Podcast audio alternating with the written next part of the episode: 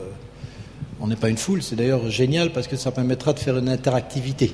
Et je pense que j'espère que vous, me direz à un moment ou à un autre, euh, bah, là, on est, ça nous surprend ou ça ne surprend pas.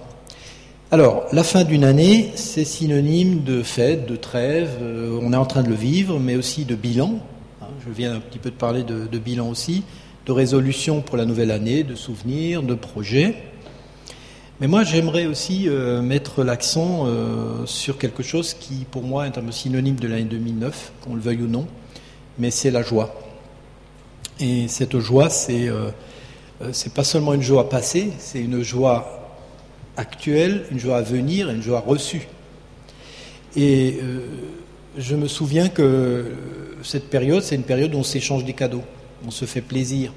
Et je crois que le Seigneur nous nous demande de déballer un certain nombre de cadeaux, de regarder un petit peu euh, ce qu'il nous a offert. Et je vous propose que parmi les cadeaux que j'ai reçus dans l'année du Seigneur, euh, de déballer certaines choses, de montrer que certains des joyaux, des choses qu'on reçoit, euh, sont des fois tellement, tellement incroyables qu'on a même du mal des fois à prendre la mesure de ce que ça veut dire.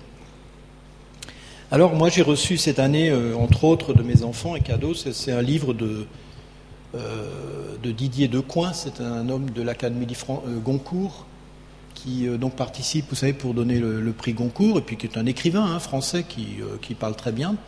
Alors il a écrit un livre qui s'appelle Dictionnaire amoureux de la Bible, et moi ce qui m'a étonné, c'est qu'il a été invité par une chaîne de télé pour parler un peu de son livre, et il a vraiment dit que c'était le livre qu'il lisait le plus et euh, dans lequel il trouvait qu'il y avait le plus de trésors. Alors j'ai trouvé que c'était un témoignage incroyable. Alors je ne savais pas que cet homme, euh, je dirais, euh, avait été un amoureux de la Bible, quoi. Et il a écrit ce livre en disant dictionnaire amoureux. Évidemment, le journaliste a un petit peu essayé de, de voir tous les côtés un peu, je dirais, qui pouvaient intéresser un public non lecteur de la Bible, en disant oui, oui, mais la Bible c'est quelque chose de compliqué, c'est quelque chose de je veux dire, ça s'adresse à des spécialistes et tout ça. Et puis, euh, lui, non, non, il a absolument défendu que c'était pas du tout vrai, que c'était quelque chose qui était fabuleux et, qu'il fallait, euh, fallait le relire, le relire. Et, il a mis le doigt sur quelque chose qui, euh, je trouve, a été quand même une grande audience là. C'est que la parole de Dieu, ben, elle n'est pas compliquée à lire. C'est-à-dire qu'il y a dedans toutes les sortes de littérature et que ça a été écrit par une cinquantaine d'auteurs différents, quoi. Alors, euh, on voyait l'incrédulité quand même du journaliste. Hein. Quand même, pour être journaliste, euh, euh, présentation du, journal de 13 heures, je pense que bon, faut quand même avoir un certain bagage, quoi. Bon, j'étais quand même scié, quoi. Je trouvais que il y avait vraiment une méconnaissance de la Bible et que les questions qu'il posait, c'était vraiment quelqu'un qui lisait la Bible. Voilà. Alors moi, je voulais juste vous extraire de ce livre. Je ne l'ai pas encore lu en entier, alors je ne veux pas vous, vous dire euh, voilà euh, euh, ce qu'il y a dedans. Mais là, j'ai trouvé quelque chose qui était assez, assez incroyable. Alors, je vais vous lire ça. C'est donc c'est un dictionnaire, donc il y a des mots, quoi, et puis il s'étend sur ces mots pendant des fois 10 pages ou 20 pages.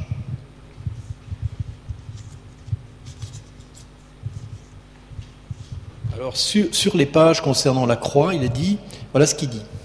Un jour, un de mes fils fut attristé par la vue d'un âne solitaire dans une vaste pâture qui descendait en pente douce jusqu'à la mer. Cette situation lui apparut comme l'une des plus profondes détresses pouvant affecter une créature vivante, bien que la solitude de l'âne fût dans le mi-temps de l'herbe et des fleurettes. Il était en quelque sorte seul au cœur de son assiette, ce qui est un sort plus enviable qu'être seul au milieu de nulle part. Le Dieu d'avant Genèse, lui, n'avait ni herbe ni petite fleur, rien pour rassasier son appétit d'aimer. Affamé dans les ténèbres, il tournoyait au-dessus de l'abîme, du chaos, vous savez, le tohu-bohu, du monde informe et vide, sans même une table sur laquelle donner du poing, sans même un mur contre lequel donner du front. Si l'amour de Dieu n'a personne d'autre à aimer que lui-même, il se navre. C'est pourquoi, j'imagine, il donna naissance au monde et pilota cette invention géniale, l'humanité. Et c'est vrai qu'à lire la Bible, on doute que la création de la vie ait été un hasard ou une nécessité. Ce fut un aboutissement sentimental comme l'invitation à dîner ensemble, voire plus si affinité qui suit toute première rencontre.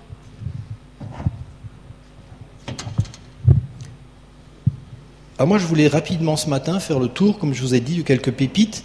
Et c'est marrant parce que ce que j'ai lu là, je l'ai lu après avoir préparé. J'ai dit, ça colle tout à fait, c'est-à-dire que finalement, Dieu, c'est une rencontre qu'il veut avec nous. Et cette rencontre, est-ce que vous croyez qu'on la voit que euh, dans les derniers livres en disant, voilà, bah, maintenant euh, Jésus euh, est venu et puis il nous a laissé le Saint-Esprit, il a dit, je suis avec vous tous les jours jusqu'à la fin du monde? Vous croyez que ça commence là? Non. On peut retrouver et ouvrir, si vous voulez, des paquets merveilleux dès la Genèse. Et le thème principal, ça serait de dire, qui dit-il que nous sommes, nous, je vous l'ai déjà un peu révélé là, en disant, bah, à travers de ce texte, c'est vrai, je suis assez d'accord, nous sommes ses chéris, ceux avec qui il a envie de parler, à qui à un moment, donné il a envie de, nous engueuler. Mais on ne se fait pas engueuler par des gens avec lesquels on est indifférent, vous êtes d'accord? Quand ça nous indiffère, ben ça nous indiffère. Et donc, qui, dit-il que nous sommes? Et deuxièmement, j'ai découvert aussi dans la Bible que souvent, c'est le contraire de ce que pense euh, l'homme, euh, on va dire, euh, l'homme éduqué, celui qui, dans le monde, a appris des choses. C'est le contraire. Et ça, vous ne pouvez pas imaginer à quel point c'est étonnant de voir que le, monde, finalement, a des idées à l'inverse de celles du royaume de Dieu. Alors, je commence par la Genèse. Dans Genèse 2, 7, il est dit, et c'était avant la chute, avant la chute, que c'est lui qui nous rendit vivants euh, par son souffle. Alors je prends peut-être la, euh, la version exacte, tu peux peut-être le projeter. L'Éternel Dieu façonna l'homme avec de la poussière du sol, il lui insuffla dans les narines le souffle de vie, et l'homme devint un être vivant.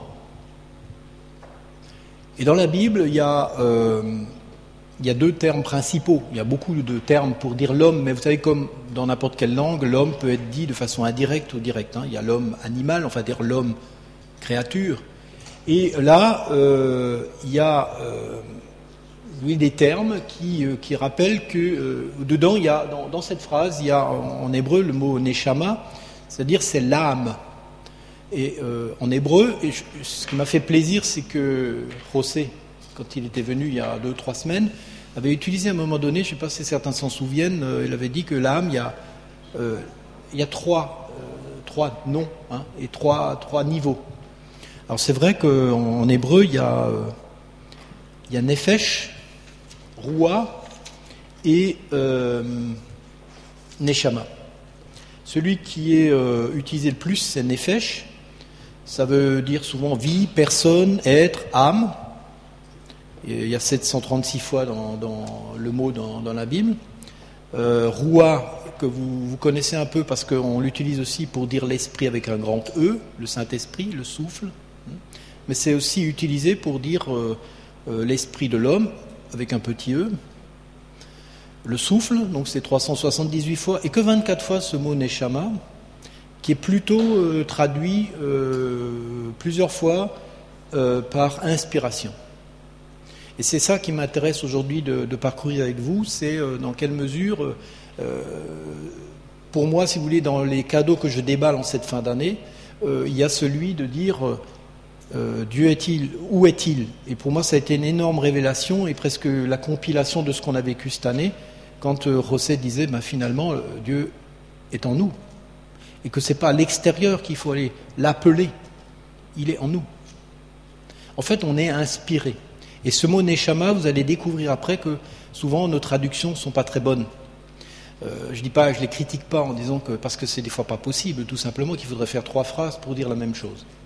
Mais ça vaut le coup quand même. Et je suis euh, depuis quelques mois des cours euh, comment dire, sur la Torah, donc fait par des juifs. Et il se trouve qu'à certains moments, on, on, a beaucoup de choses à apprendre par rapport à la précision des mots en hébreu qui sont qui est vraiment la langue avec l'araméen qui a été la plus précise pour parler des choses, euh, de ces choses-là. Nous, nous on, a, euh, on a après eu des concepts dans notre langue qui euh, n'ont pas utilisé les mêmes termes, puisque de toute façon, notre langue, à l'origine, on vient de peuples qui étaient païens, donc on n'a pas les mêmes mots. Donc, je reviens là, et Genèse 2.7, en fait, c'est quoi? C'est qu'avant la chute, ben, Dieu nous avait rendu vivant par son souffle. Et dans le, terme euh, poussière du sol, il y a euh, Adama, qui vient de la racine Adam, et là on parle bien de, de l'homme Adam. Donc la nouvelle traduction serait de dire l'Éternel Dieu façonna l'homme Adam avec Adama, avec finalement la poussière du sol, ce qui vient, Adam vient finalement de la poussière du sol. Il lui insuffla dans les narines le souffle, Neshama, et l'homme devint un être vivant. Et avant, il était quoi alors? Hein? Avant, il était pas vivant au sens qu'il n'avait pas l'esprit. Quoi. Hein? C'est ce sens-là.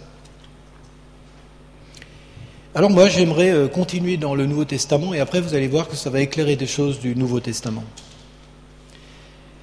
Une autre, euh, un autre passage où il est dit ce que nous sommes et qui va vous étonner, c'est dans Proverbe 27-20. Et la traduction là n'est pas forcément euh, excellente non plus. Donc Proverbe 27-20, il est dit euh, non, ce n'est pas celui-là. Non, non. Euh, pardon, Proverbe 20, 27, c'est l'inverse. Excuse-moi. Proverbe 20, 27. L'esprit de l'homme est une lampe que l'Éternel a donnée et qui sonde les profondeurs de l'être. Quand je vais vous donner la traduction euh, plus, plus, littérale et surtout plus, plus juste, le mot l'esprit de l'homme, là, c'est l'âme et c'est le mot neshama qui est utilisé, qui est utilisé très peu de fois dans la Bible. Donc c'est l'âme supérieure, on va dire. Donc l'esprit de l'homme Adam, c'est pas l'homme Ish. Le plus souvent on utilise pour l'homme, on utilise le terme Ish, qui est l'homme, l'homme créature. Mais l'homme Adam, c'est celui dans lequel euh, Dieu a soufflé son esprit. Donc l'esprit de l'homme Adam est une lampe de l'éternel. Je vais m'arrêter là. Et quand on voit les commentateurs euh, juifs, ce qu'ils disent sur ce, passage, c'est assez extraordinaire parce que euh, on dit finalement plusieurs choses. Nous sommes nous, si nous sommes euh, des Adams, ça veut dire que nous avons été créé à l'image de Dieu et que euh, Dieu a soufflé son esprit en nous. D'accord? Et à partir de là, nous sommes des êtres vivants, des êtres qui en fait euh, avons été créés parce que Dieu voulait que nous soyons là pour être finalement en relation avec lui, pour être ses amis. Comment il se peut que David, à un moment donné, dise euh, L'esprit de l'homme est une lampe de l'éternel? Une lampe, c'est quoi?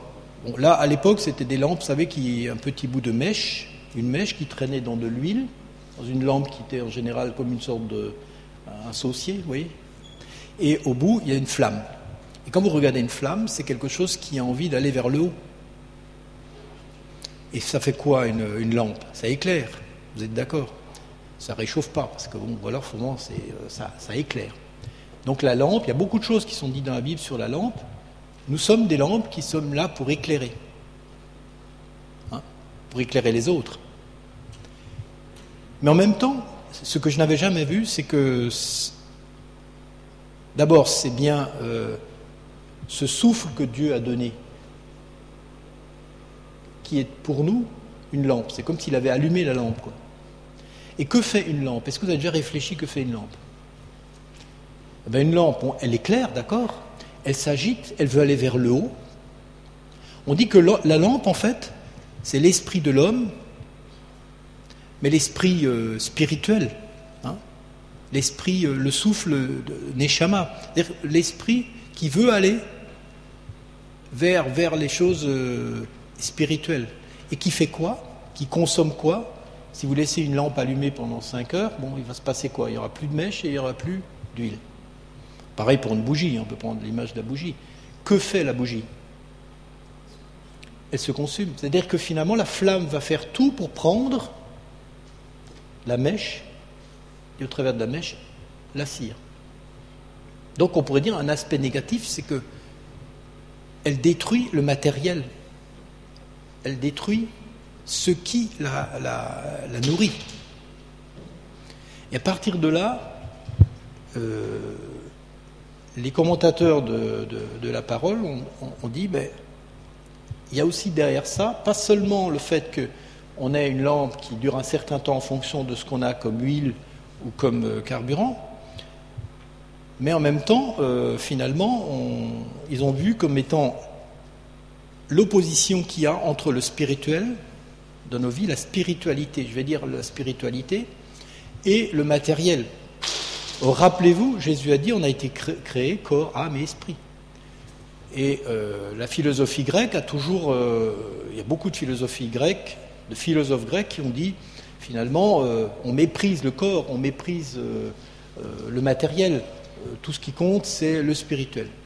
Et là, au contraire, euh, on voit la même chose qui se passe, et on se dit, mais alors, c'est vrai que si on a reçu cette flamme pour éclairer, en même temps, on consume les choses. Et qu'est-ce qu'on fait du matériel? Qu'est-ce qu'on fait de tout ce qui est euh, bah, la mèche qui finalement est la réalité?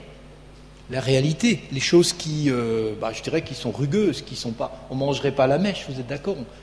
Une bougie qui est éteinte, ça sert pas à grand chose, quoi. Ça peut ni se manger, ni se. Aujourd'hui, on en fait des parfumés, mais enfin bon, euh, ça ne doit pas dater de y a très longtemps. Donc, l'aspect positif, c'est cette lumière, mais l'aspect négatif, puisque nous sommes là toujours dans la créature, c'est le fait qu'on on absorbe donc la spiritualité de l'homme telle qu'elle a été reçue, telle qu'il a été créé, ne suffit pas parce qu'elle est mangeuse finalement de la réalité. Elle a tendance à mépriser ce qui est dans la réalité. Et c'est ce qui est incroyable, c'est que déjà été révélé dans ces commentateurs juifs le fait qu'on a besoin de servir, quand on sert Dieu, donc le choix de l'homme, c'est à un moment donné de dire je sers ou je ne sers pas Dieu. Et si je sers Dieu, c'est lui qui va remplacer le carburant. Et là, vous voyez ce que, euh, ce que Jésus a fait finalement aujourd'hui dans nos vies, c'est de remplacer ce carburant et de faire qu'on on ait des bougies qui durent tout le temps. Et non seulement elles durent tout le temps, mais elles, sont, euh, euh, elles font que nous n'abîmons plus la réalité. Voilà, c'était un des joyaux dans, dans la parole par rapport à, Qu'est-ce que nous sommes Que sommes-nous L'esprit de l'homme, l'âme de l'homme, Adam, est une lampe de l'éternel.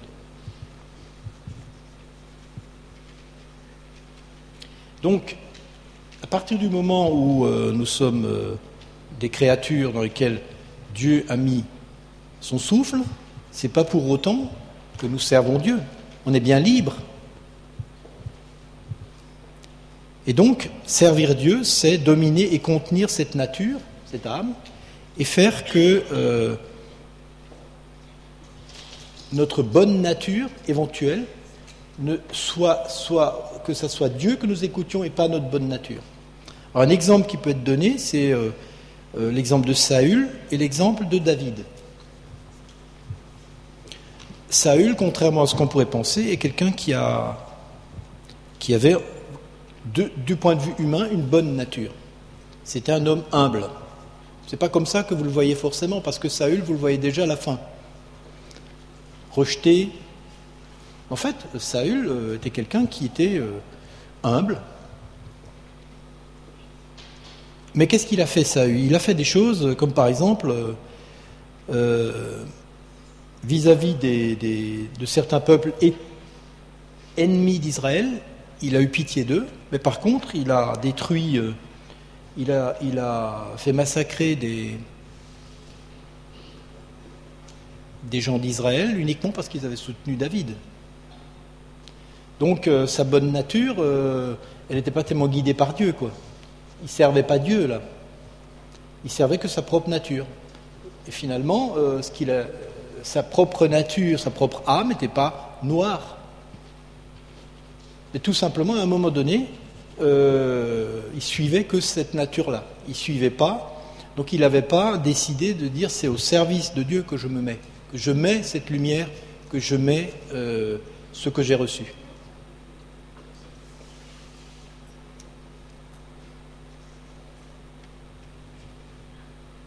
Alors,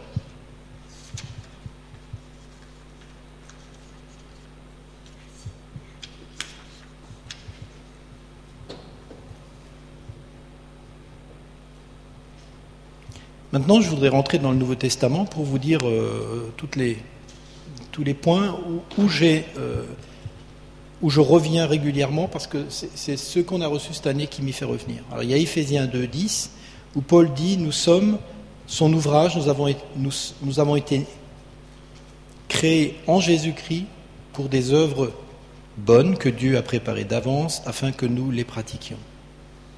Vous connaissez ce passage?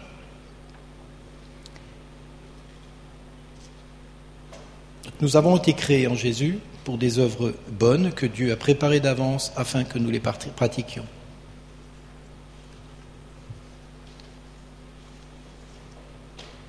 Autre passage qui, euh, va dans le, même sens par rapport à qui nous sommes, pour dire que euh, les choses partent de, de l'intérieur, si c'est Jésus qui nous a créés, qui a préparé des choses pour nous, pourquoi nous faisons-nous le souci Pourquoi euh, nous préoccupons-nous de savoir si on aura assez de provisions pour éclairer. Dans Philippiens 2, 13, il est dit Car c'est Dieu qui opère en nous le vouloir et le faire selon son dessein bienveillant.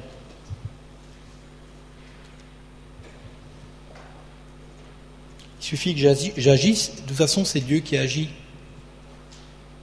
en moi pour produire la volonté. Est-ce que ce n'est pas contradictoire par rapport à ce qu'on entend dans euh, dans la société où finalement fais-toi toi-même, euh, soit euh, euh, comment dire, soit volontaire, mais au sens de faire, de faire des actions qui soient issues de notre fond, notre propre fond.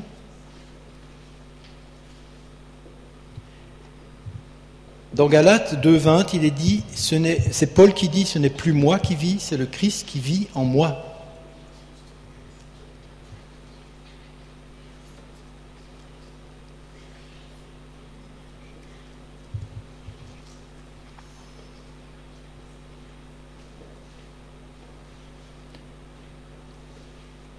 Ce n'est pas moi qui vis, c'est le Christ qui vit en moi. Est-ce qu'on peut dire ça, nous, par rapport à, notre vie?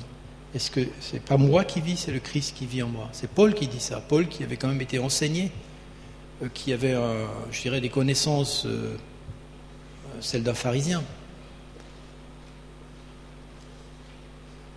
Donc c'est bien en lui Christ qui vivait et qui faisait que le carburant, le carburant de la lampe, c'est plus le carburant qu'il avait reçu d'origine. Il n'avait pas besoin de puiser dans, dans, dans le réel pour dire. Euh, et mais Paul a eu cette tentation. Il y a un passage où Paul dit euh, que il se demande si euh, préférerait pas tout de suite partir. Vous vous rappelez de ce passage où Paul propose, dit, il a, il a vraiment une, une, profonde réflexion en disant, est-ce que je ferais pas mieux de partir Je serais bien mieux au loin. Et il revient à la fin de son raisonnement en disant euh, non, il faut que je reste parce que j'ai des frères qui ont besoin de moi et que je n'ai pas terminé ma mission. Donc pour revenir à l'exemple de la lampe, Dieu permet à un moment, en fait, il veut que nous éclairions, que nous n'utilisions pas la, la, mauvaise provision, que ce soit lui notre provision. Donc il est en nous pour nous fournir cette provision pour nous fournir ce que nous devons faire, pour nous dire ce que nous devons faire et pour nous éclairer aussi sur, euh, sur ce qu'on va pouvoir faire. D'ailleurs, dans Galates 1, verset 11-12, Paul euh, dit bien que c'est une révélation qu'il a reçue. Il n'est pas parti de son propre fond. Il n'est pas parti de ce qu'il avait appris. À un moment même, il se, euh, il se vante dans ce passage où il dit euh, Je suis né euh, hébreu, etc. J'ai beaucoup de choses qui sont considérées comme, pour les chrétiens aussi, pour être considérées comme étant des bonnes bases, sa formation. Hein, toute la formation qu'il a eue, euh, il ne dit pas que c'est à cause de ça qu'il est aujourd'hui. à ce moment-là qu'il était euh, euh, un serviteur du Seigneur. Mais bien parce que Jésus s'était révélé à lui et lui avait dit ce qu'il devait faire. Et il a immédiatement changé tous ses plans.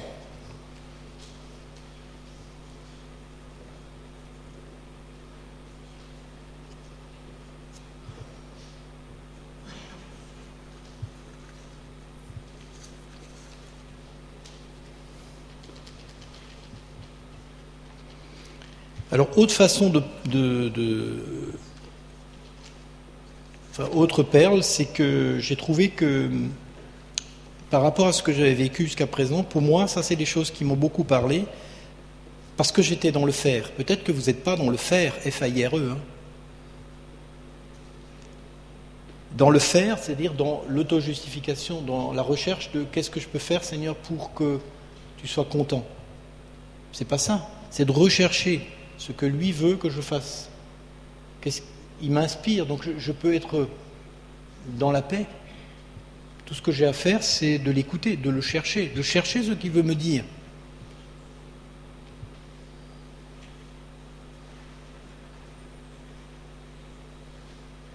Et même vous retrouvez dans Job un passage qui, vraiment m'a aussi euh, étonné, c'est Job 32.8 et Job 33.4.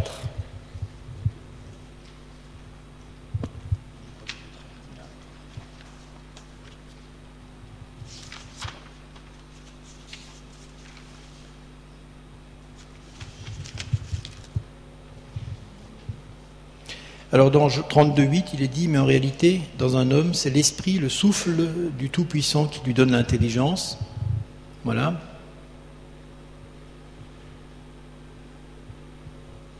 Alors le mot l'inspiration là, c'est le mot euh, euh, qu'on retrouve justement dans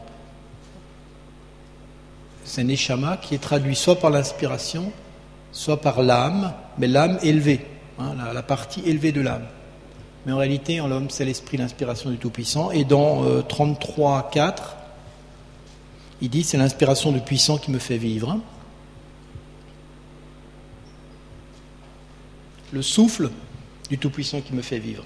Donc vous voyez, il n'y a pas de contradiction entre ce que Jésus nous dit, dans ce que Paul nous enseigne, et pourtant on ne le voit pas toujours. C'est-à-dire qu'on a tendance à toujours rester dans dans cette logique de, d'être des personnes créées.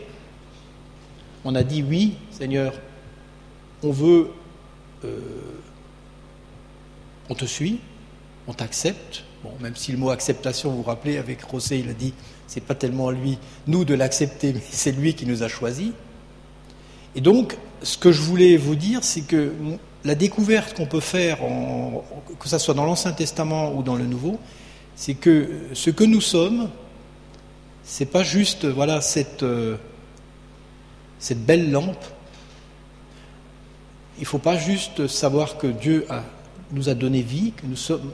Je pense que la plupart d'entre vous être, être certains que vous êtes une créature créée par Dieu et que vous avez reçu ce souffle, que vous êtes vivant.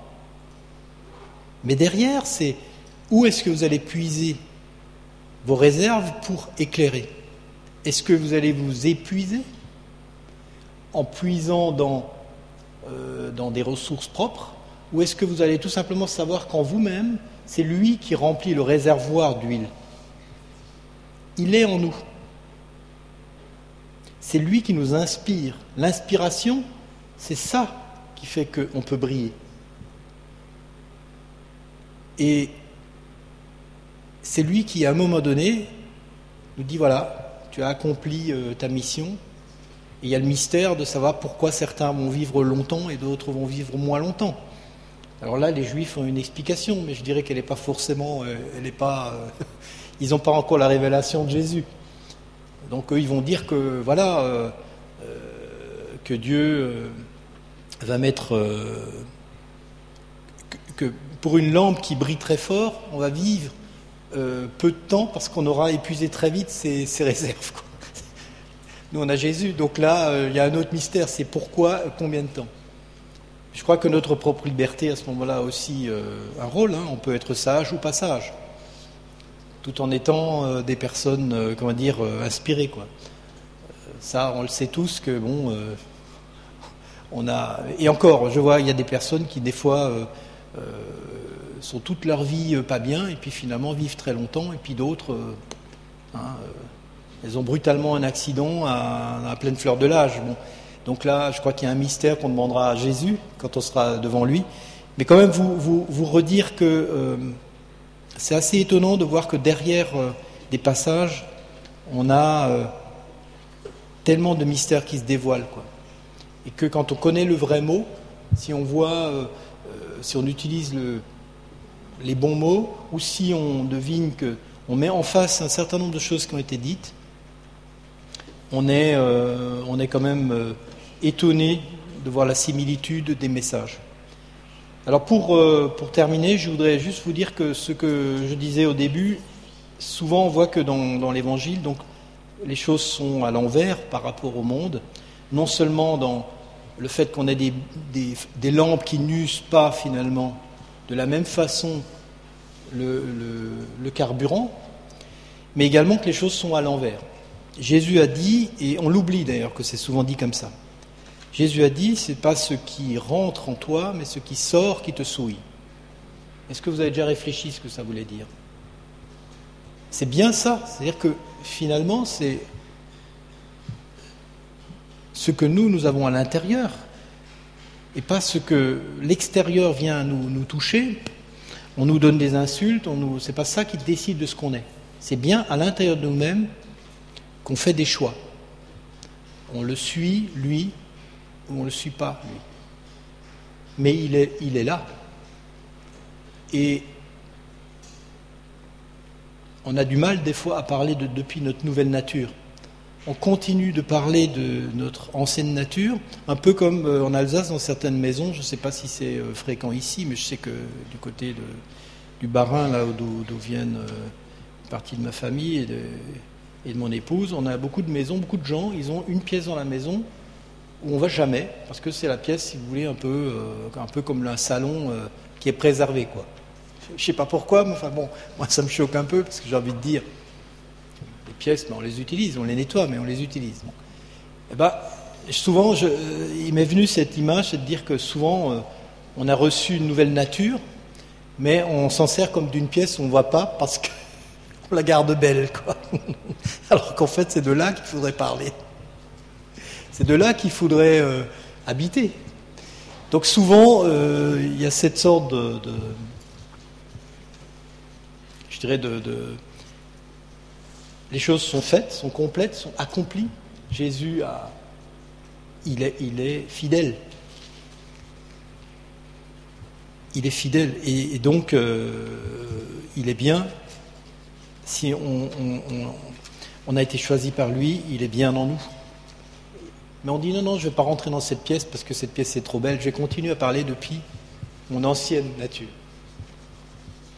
Voilà, et je terminerai ce, florilège de cadeaux pour dire qu'il y a un passage aussi qui ne. Qui, enfin, c'est dans Marc 11, 22. Marc 11, 22, c'est un passage. Euh, euh, Jésus répondit Ayez foi en Dieu.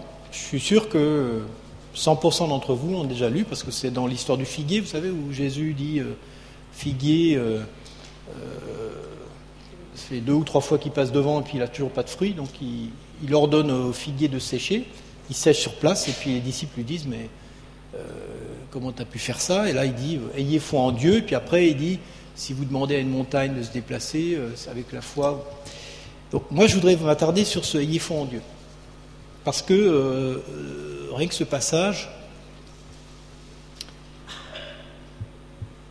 ce passage-là, euh, il a occupé pendant cinq ans un grand serviteur de l'Éternel au XIXe siècle, c'est euh, Hudson Taylor, pour ceux qui l'ont déjà lu. Qu'est-ce qu'il avait lu dans ce passage, qui d'ailleurs est traduit dans certaines Bibles différemment? C'est traduit Tenez la fidélité de Dieu ou saisissez la fidélité de Dieu. Et moi, ça m'a tellement éclairé, je me suis dit, mais c'est vrai. Rappelons-nous ayez foi en Dieu, c'est comme si on allait dans un sens, et dans l'autre sens, c'est on a juste à croire dans la fidélité de Dieu. C'est-à-dire on a juste à saisir, tenir cette fidélité. Ça change tout. Ça change tout et ça veut dire aussi que ce qui est écrit, ce que Dieu a dit, c'est vrai. Jésus est bien en nous et c'est bien ces ressources qui sont mises totalement à notre disposition. Et je veux saisir cette fidélité qu'il a et ne pas dire non, non, j'en ai pas besoin. Je saisis cette fidélité. Amen.